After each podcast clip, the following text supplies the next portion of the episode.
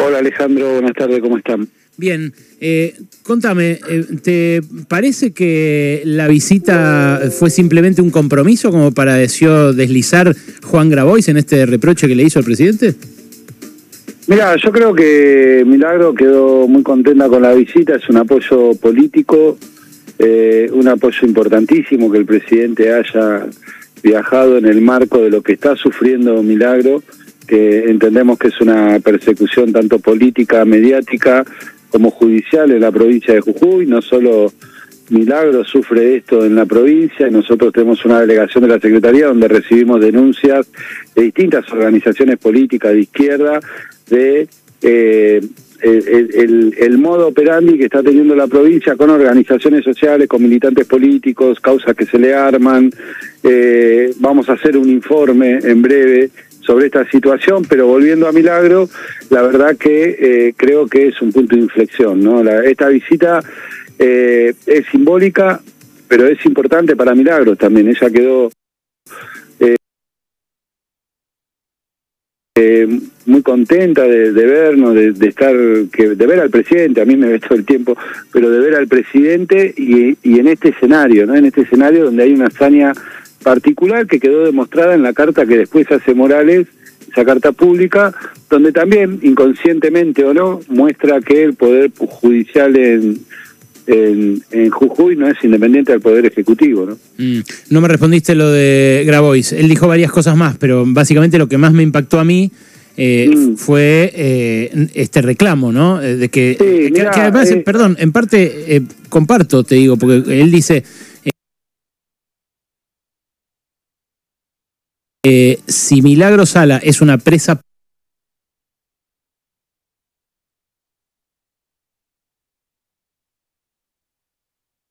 política, entonces si así lo, considera, resolver, si lo considera el gobierno así, entonces debería actuar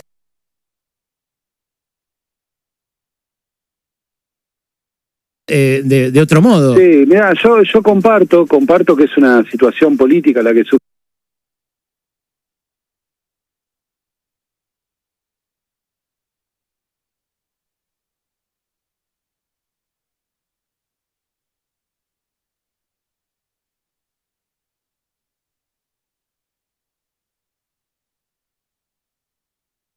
sufre milagro, es el primer carofer claro que tuvimos en nuestro país.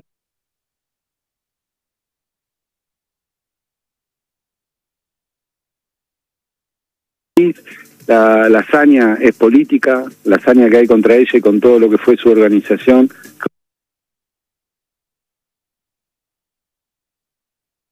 Claramente eh, es un, una acción política que lleva adelante el gobernador.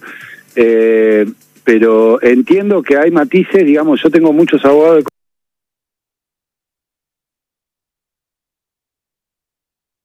confianza en la Secretaría de Derechos Humanos y, hay visiones compartidas de, de, la posibilidad de un indulto en una causa provincial. Eh, te digo, digo, mi subsecretaria de Protección, Andrea Pochá, con un recorrido eh, que, muchos conocen en, en, materia legal, en materia de lesa humanidad, en materia, bueno, eh, es eh, plantea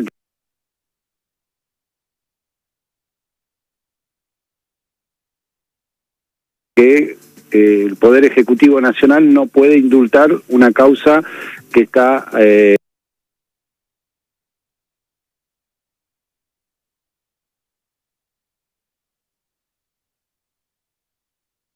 llevada adelante por un gobierno provincial, ¿no? Quien tendría que llevar adelante un indulto sería la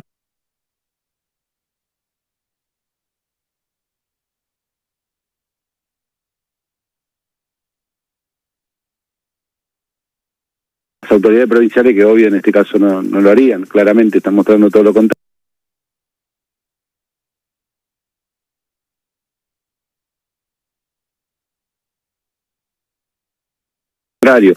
Eh, después hay otras figuras que se podrían aplicar, por ejemplo, la intervención del Poder Judicial en Jujuy, entendemos que es algo que eh, que se está discutiendo, que se está empezando a hablar, porque la verdad que las arbitrariedades, y en esto quiero abrir un paréntesis claro, nosotros tenemos la observación tanto de la Comisión Interamericana de Derechos Humanos, que primero presentó una cautelar, y después la Corte Interamericana, que nos presentó una previsional por la salud psíquica, física y la situación que está sufriendo Milagrosana. Entonces, hoy corremos el riesgo de ser sancionado hasta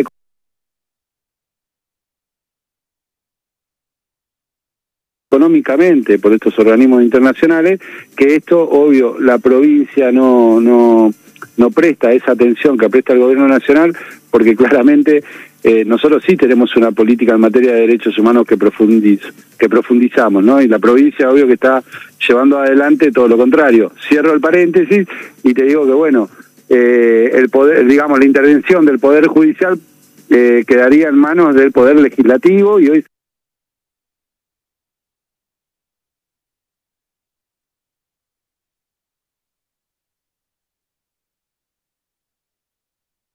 sabemos que está muy, eh, digamos que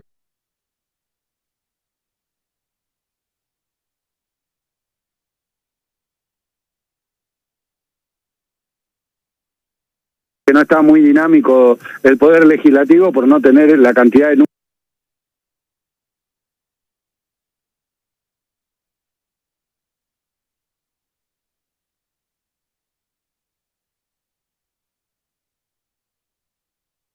números que, que, tendría que tener Pero a vos te gustaría, arco político. ¿A vos te gustaría ¿Eh? que eso fuera así, que se interviniera? No, más allá de que me gustaría, creo que con el informe que vamos a elaborar de la Secretaría de Derechos Humanos, creo que la intervención del Poder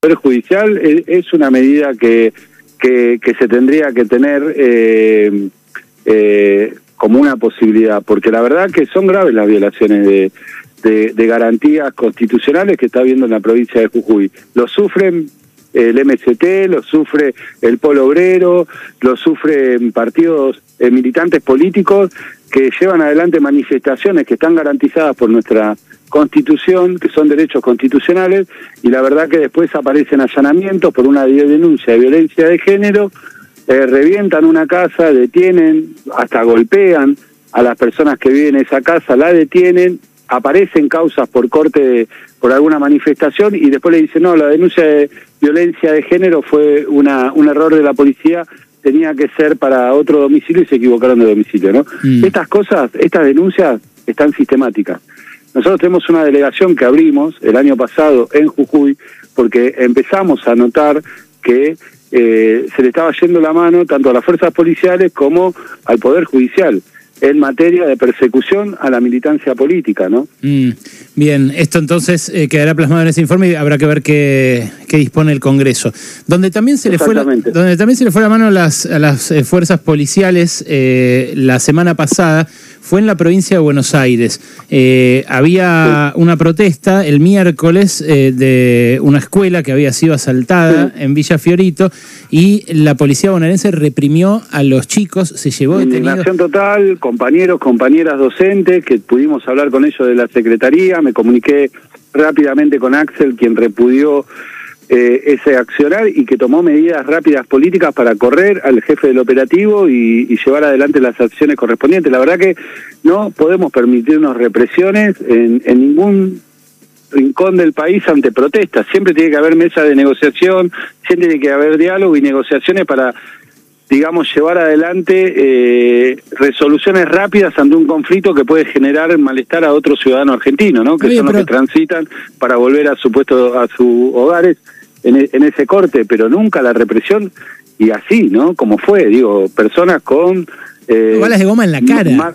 exactamente, son compañeros que están digamos, en la órbita, los que fueron agredidos, paradójicamente son militantes del compañero Baradel, ¿entendés? Imagínate vos, eh, son todos compañeros que estaban exigiendo seguridad en un colegio que había sido asaltado hacía poco.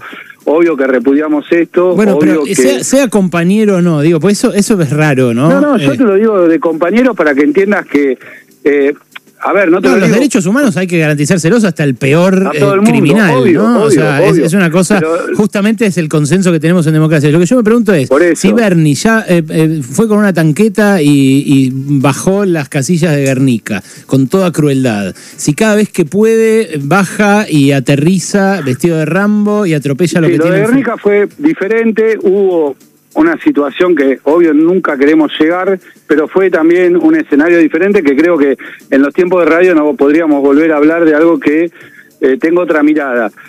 No, fue eh, espantoso. No comparto, no, escúchame, no comparto... Eh, Perdón, fue espantoso. pobres de toda pobreza en un descampado sin ningún recurso. lo que no comparto es eh, ciertas manifestaciones, acciones que tiene Sergio Berni, lo he hecho públicamente, yo estoy, eh, digamos, soy un militante de los organismos de derechos humanos, todos tenemos una mirada en ese sentido hacia, hacia un funcionario como Sergio Berni, que ojo, cuando pasan estos hechos, digamos, eh, internamente el funcionamiento de adentro tiene respuesta, eh, porque no es el primer caso, estos son casos que salen a la luz y nosotros actuamos en muchos casos que no salen a la luz, donde eh, no es una directiva, donde un caso de violencia institucional puede ser porque un policía se levantó o tiene ese uso de prácticas habitualmente o ese día se levantó mal y se la agarró con pides de un barrio. Y esto nos llegan denuncias de todo el país.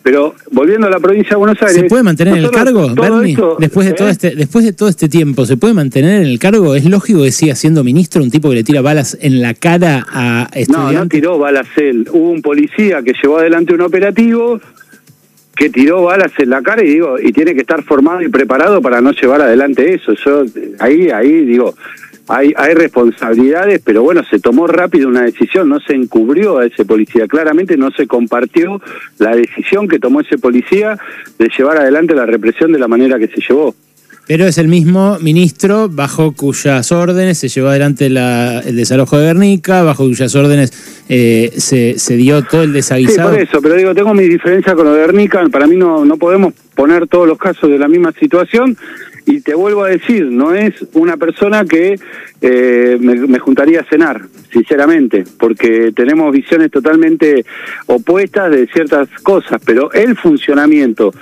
eh, digamos, el secretario, el subsecretario de Derechos Humanos de la provincia de Buenos Aires es Matías Moreno, un compañero de hijos, un hermano que trabaja con un área de violencia institucional y que el Ministerio de Seguridad de la provincia, cada vez que actúa la subsecretaría de Derechos Humanos de la provincia, responden rápidamente. Por eso, vos tenés dos Bernis.